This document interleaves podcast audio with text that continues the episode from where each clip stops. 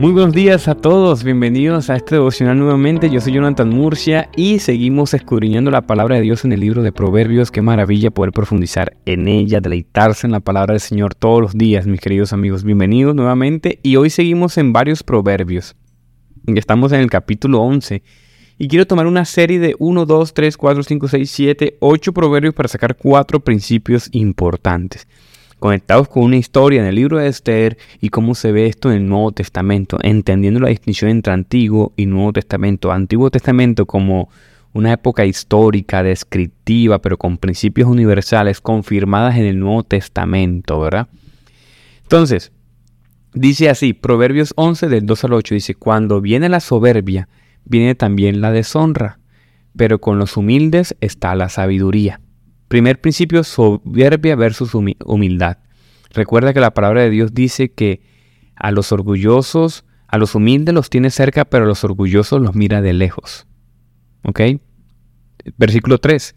La integridad de los rectos los guiará, mas la perversidad de los perdidos los destruirá. ¿Verdad? Entonces habla de, el segundo principio es integridad versus perversidad. Ser íntegros versus ser perverso.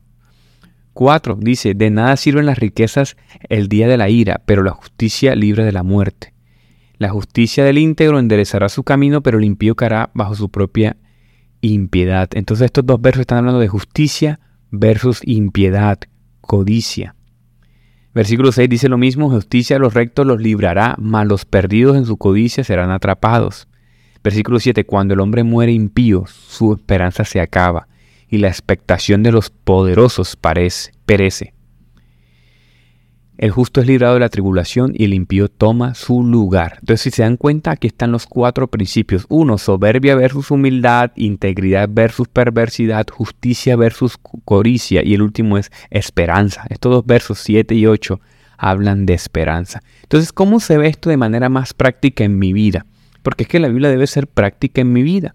Recuerden que estos devocionales no son estudios bíblicos profundos, aunque sí tratamos de entender la Biblia en contexto, sino que habla en nuestro corazón la Biblia. Miren amigos, como les he dicho anteriormente, cojan su Biblia. No tienes que ser gran erudito, ni exasperarte, ni estresarte. Simplemente abre tu Biblia, estudiala como puedas y revisa tu corazón, ¿verdad? No se trata de cuánta Biblia sabes, a veces se trata de más de cuánta obedeces. Entonces, ¿dónde se ve esta historia? Una historia que yo también hace un tiempo, hace unos devocionales atrás también conté pero hoy yo estoy, tengo la certeza de estar guiado por el Espíritu Santo para recordar estos principios. ¿Cómo se ve esto soberbio versus humildad?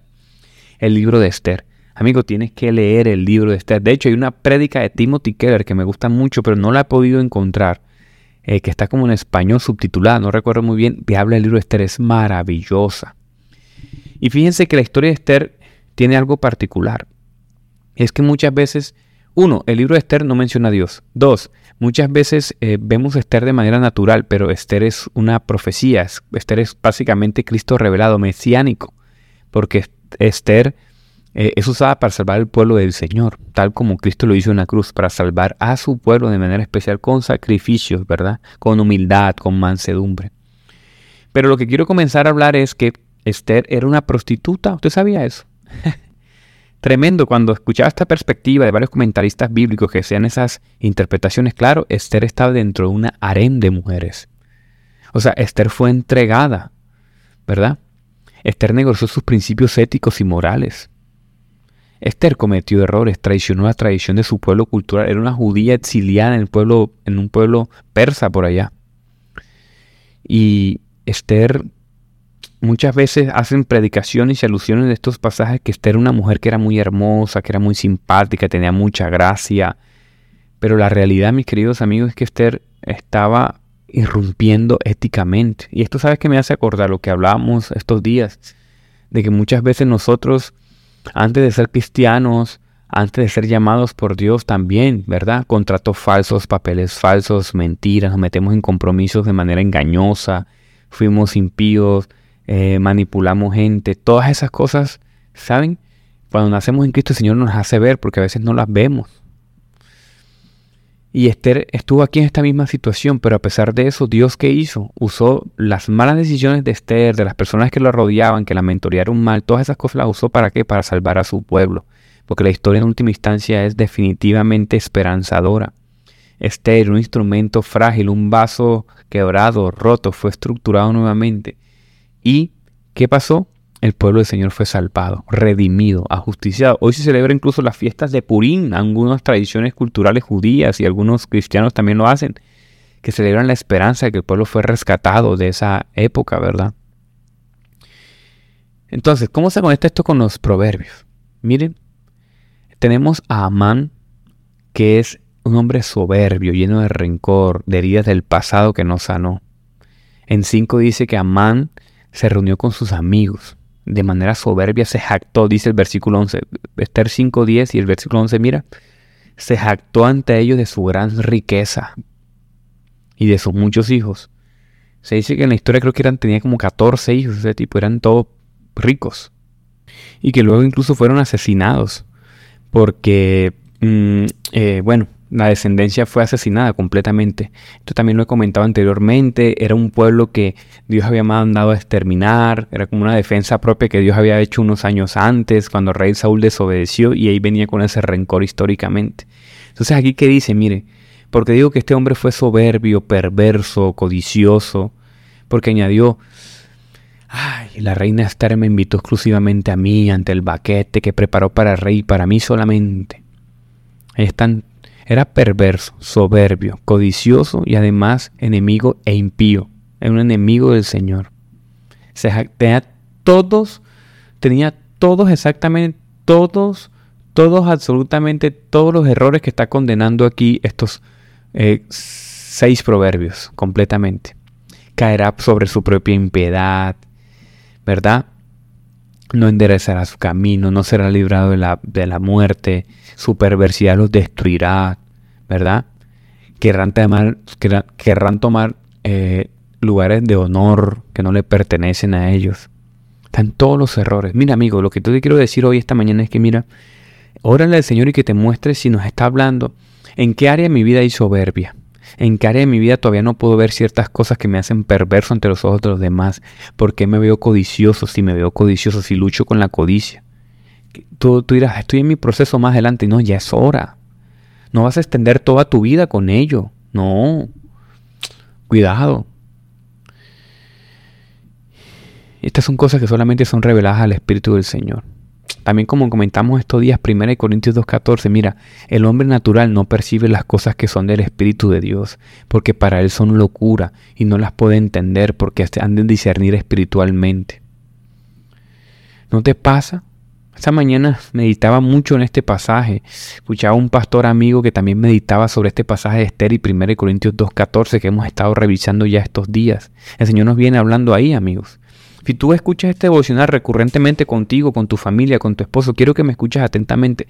El Señor está hablando de que seas más íntegro y sabio. Que revises tu vida en oración, yo te puedo dar todos los consejos intelectuales aquí, toda la hermenéutica, todas las exégesis, pero tú necesitas habitar en el Espíritu Santo de Dios. Tú necesitas ser un hombre espiritual. Tú necesitas estar sintonizado con el poder del Espíritu Santo. ¿Ustedes se acuerdan de la radio antes, esas antiguas? Bueno, yo no soy tan antiguo, ¿no? bueno, sí, ya, ya, ya estoy bastante viejito, pero recuerdo que, que en mi época mi papá tenía una, una emisora, era una, como una especie de radio. Sony, recuerdo tanto esa marca. Y yo me acuerdo que uno para sintonizar tenía que hundir una perillita y coger exactamente, había un ruidillo ahí. Entonces había a veces que funcionaba la emisora, pero había un ruidillo tú tenías que calibrar casi hasta con un alfiler un poquito, mover la perillita hasta que. Entonces escuchaba interferencia. Muchos cristianos viven así, una vida cristiana conectada, tranquila, pero con algunas interferencias. No se puede captar la señal bien. No puedes captar la señal bien en tus decisiones y en tu diario vivir porque no estás siendo milimétricamente cuidadoso con la integridad y la sabiduría que demanda el Señor, como te hablaba ayer, que cada área de tu vida sea sincronizada bajo el Espíritu Santo. Aunque para el mundo vayas en contracorriente. Mira el mundo hoy, tú no tienes que dejarte guiar del mundo, mira todas esas ideologías.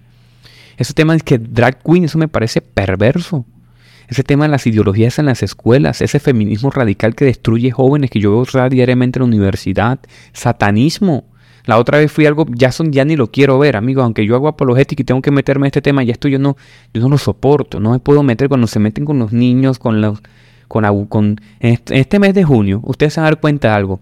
Viene el mes de junio, arranca hoy. Este mes vamos a estar hablando de este tema muy probablemente porque este, tema, este es el mes de la ideología. Este, este mes se lo quieren robar, el Satanás se lo quiere robar completamente. Tienes que tener cuidado. De hecho, aprovecha para tener conversaciones difíciles con tus hijos. Con el tema de la homosexualidad, de la pornografía, de la masturbación, de, de las ideologías, del feminismo radical, de la desobediencia. Aprovecha para hablar sobre principios cristianos hoy de manera profunda este mes. Pero déjate guiar por el Espíritu Santo para no perderme. La única esperanza, este mundo, amigos, soberbio, perverso, codicioso, lo único que le puede dar esperanza es el poder del Evangelio. Y el poder del Evangelio es, eh, la puedes adquirir de manera sincrónica con el Espíritu Santo de Dios. Para hoy la gente es locura que tú te opongas al aborto, que te opongas a la homosexualidad, que te opongas a la ideología, ¿verdad? A mutilar a los niños. Esto es tan enfermo y, tan, y, ya, y ya de manera tan, tan clara, la gente es abiertamente pedófila. Aunque en Latinoamérica esto te parezca extraño, en Europa ya no lo es. Hasta hay zoofilia organizada, hay lugares, me decía un amigo que vive en Francia, que hay lugares tranquilamente en ciertas zonas de la ciudad donde tú entras a acostarte con animales, a tener relaciones sexuales con animales. Imagínate cómo está el mundo ahora en este momento. Pero el cristiano no. El cristiano tiene su esperanza y, su guía a través del poder del, Señor.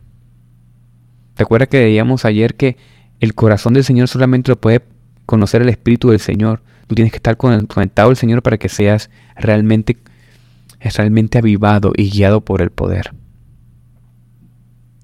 Pablo, repito, establece que la única persona que nos puede decir algo acerca de Dios es el Espíritu de Dios. El Espíritu Santo es una persona. Y usa esta analogía humana, ¿verdad? Para decir cosas privadas, íntimas del Señor, que el Espíritu humano no las puede saber. Hay cosas tan profundas e íntimas en el Señor que solamente sabe el Espíritu. Y solamente el Espíritu es la persona que nos puede guiar a un conocimiento real e íntimo de Dios. Es como cuando vas a una ciudad turista.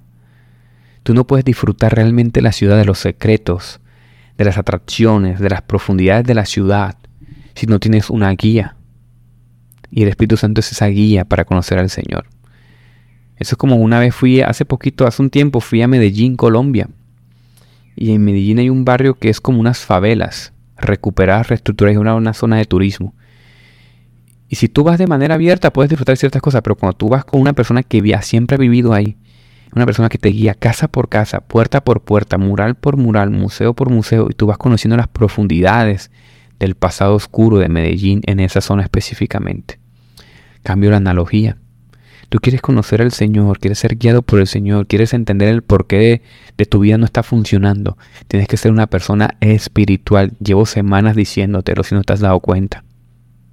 Quizás voy a cambiar de tema pronto, pero no quiero cambiar de tema sin que entiendas que una persona que no es guiada por el Espíritu y la sabiduría del Señor es guiada por su propia sabiduría.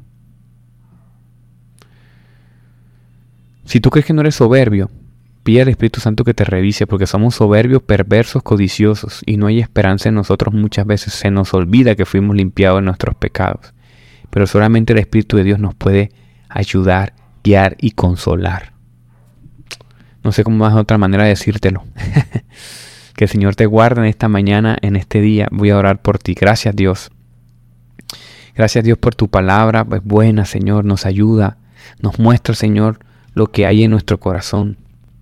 Padre, te, te pido que hoy, que esta mañana y que esta tarde, Señor, nos ayudes a habitar en mí. En ti, Señor. Que nos ayudes a ser personas más espirituales que nos ayuda a diferenciarnos del mundo, Señor. Viene un mes, hoy arranca un mes difícil, Señor, donde va a haber sobreinformación, Señor, depurada, perversa. Las marcas, la tecnología, Señor, las redes sociales se volcarán contra los principios cristianos, Señor. Ayúdanos a mantenernos firmes en este mes. a tener conversaciones difíciles, a batallar, a dar la buena batalla, Señor. A ser hombres más espirituales para tener discernimiento y tener conversaciones importantes. Te lo pido, Señor, en el nombre de Jesús. Amén y amén.